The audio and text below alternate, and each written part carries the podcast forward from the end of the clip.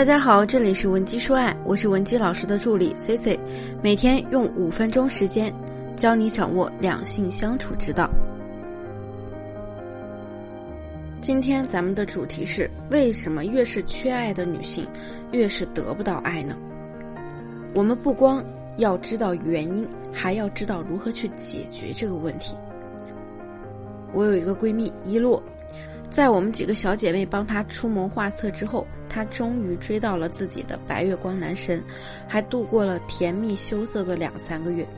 谁知道呢？前段时间我见到她，她是哭的梨花带雨一般，满心委屈的向我们求助。她说，他们两个人啊，虽然现在在一起了，但是每次两个人聊天的时候，一遇到分歧，就很容易闹矛盾。其实呢，两个人相处啊，出现点问题摩擦很正常，只要有好的沟通和解决办法，甚至呢，咱们还可以化危机为转机嘛，进一步增加两个人的亲密度。但问题就出在了，当两个人都觉得自己没有错，这个时候呢，都不想让步，又抱怨着对方为什么不能顾及一下自己，而难过时，矛盾啊就会陷入僵局。就像我的闺蜜伊洛一样，她刚开始和男神在甜蜜期的时候呢，简直就是那种看着男神眼睛都直冒小星星的，也愿意稍微迁就男神。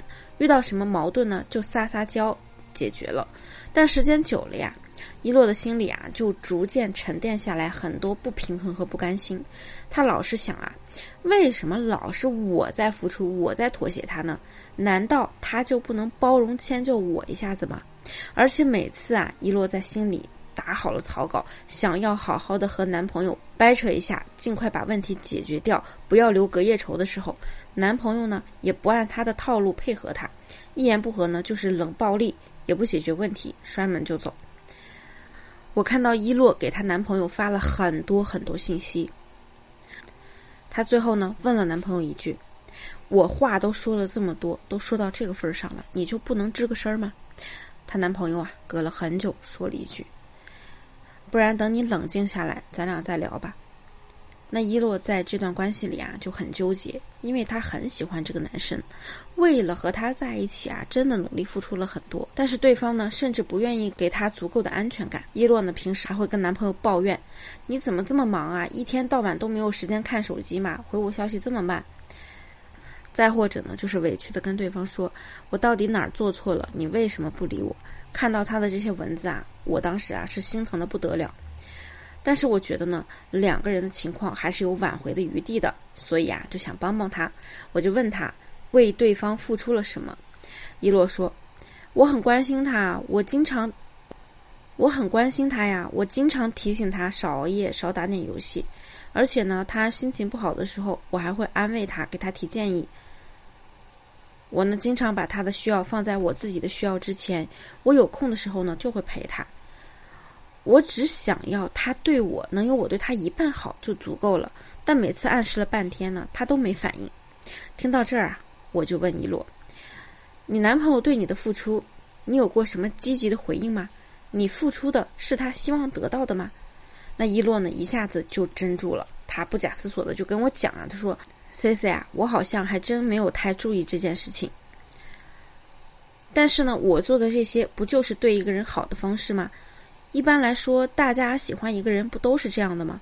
我做了这么多，难道我还做错了？其实呢，伊洛这里的误区啊，也是大多数女生经常会犯的，是典型上的用战术的勤奋掩盖战略上的懒惰。怎么去理解呢？其实啊，男女的情感关系虽然神秘，但探究其本质的话，其实就是由于。其实呢，它就是一种由荷尔蒙和神经递质交织催生下的合作关系。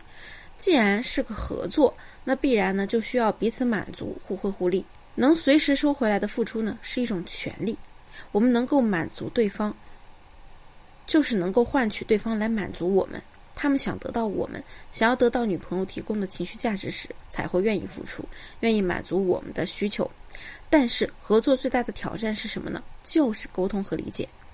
而我们作为女性，天生呢就会带着女生视角看待世界，很难去切实的体会男人的需求。女生呢在恋爱中需要被爱和安全感，男人啊同样也是。但是呢，女生需要的爱呢是那种关爱、宠爱，而男生需要的安全感呢是被尊重、被认可。